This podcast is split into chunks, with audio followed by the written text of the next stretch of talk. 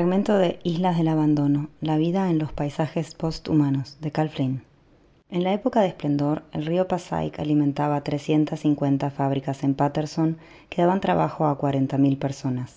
La ciudad atravesó periodos de bonanza seguidos de quiebras. Fue la ciudad del algodón en Estados Unidos y más tarde, durante un breve periodo embriagador, se convirtió en la capital locomotora del mundo. Aquí construyó Samuel Colt el primer revólver de repetición y John Holland ensayó el primer submarino.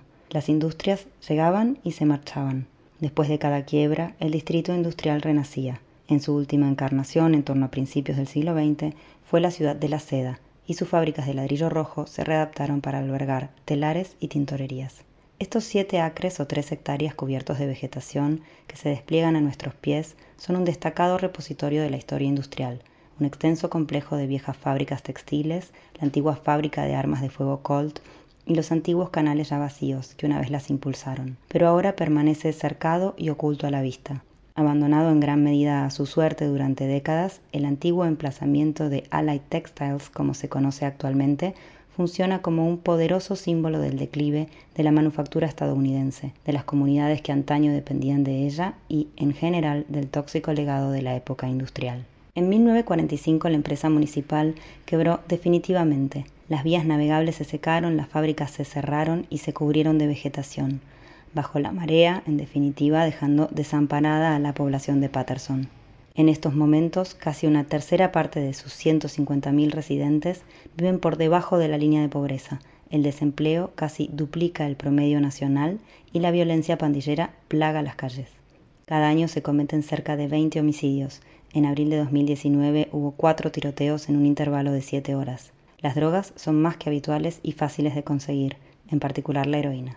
En lo alto del acantilado, Wheeler y yo hablamos en voz baja para no molestar al campamento que queda a nuestra espalda, una solitaria tienda de campaña destartalada que podría llevar meses allí plantada y una silla de plástico descolorida orientada a la panorámica de la ciudad, por encima de las ruinas y entre la cuadrícula que conoció tiempos mejores de las calles de Patterson hasta los resplandecientes rascacielos de Manhattan, reconocibles al instante, que resuman riqueza. Dejamos tranquilo al residente, bajamos por un camino cubierto de basura que pasa por las fábricas textiles abandonadas de la avenida Rail y cruzamos el río para encontrar una manera de acceder al complejo principal. Dejamos atrás la antigua fábrica Harmony, que ahora es un almacén del Ejército de Salvación, al que se accede por un puente levadizo de hormigón construido sobre un canal que está seco. Debajo de donde nos encontramos, alguien ha arrastrado al otro lado de la verja un colchón reventado por las costuras junto con una almohada con manchas de humedad y ha intentado cerrar la entrada con una malla.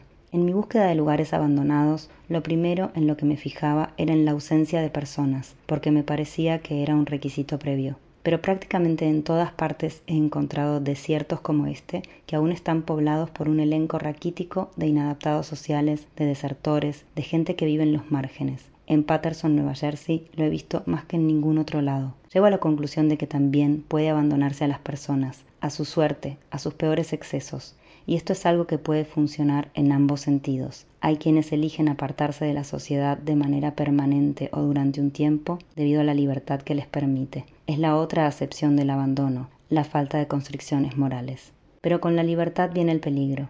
Al desviarnos por la razón que sea del camino más transitado, nos arriesgamos a perdernos. Peor aún, tal vez no lo volvamos a encontrar. ¿Y qué mejor lugar para reflexionar sobre los beneficios y los estragos de la libertad que aquí, en Patterson, la zona cero del capitalismo estadounidense.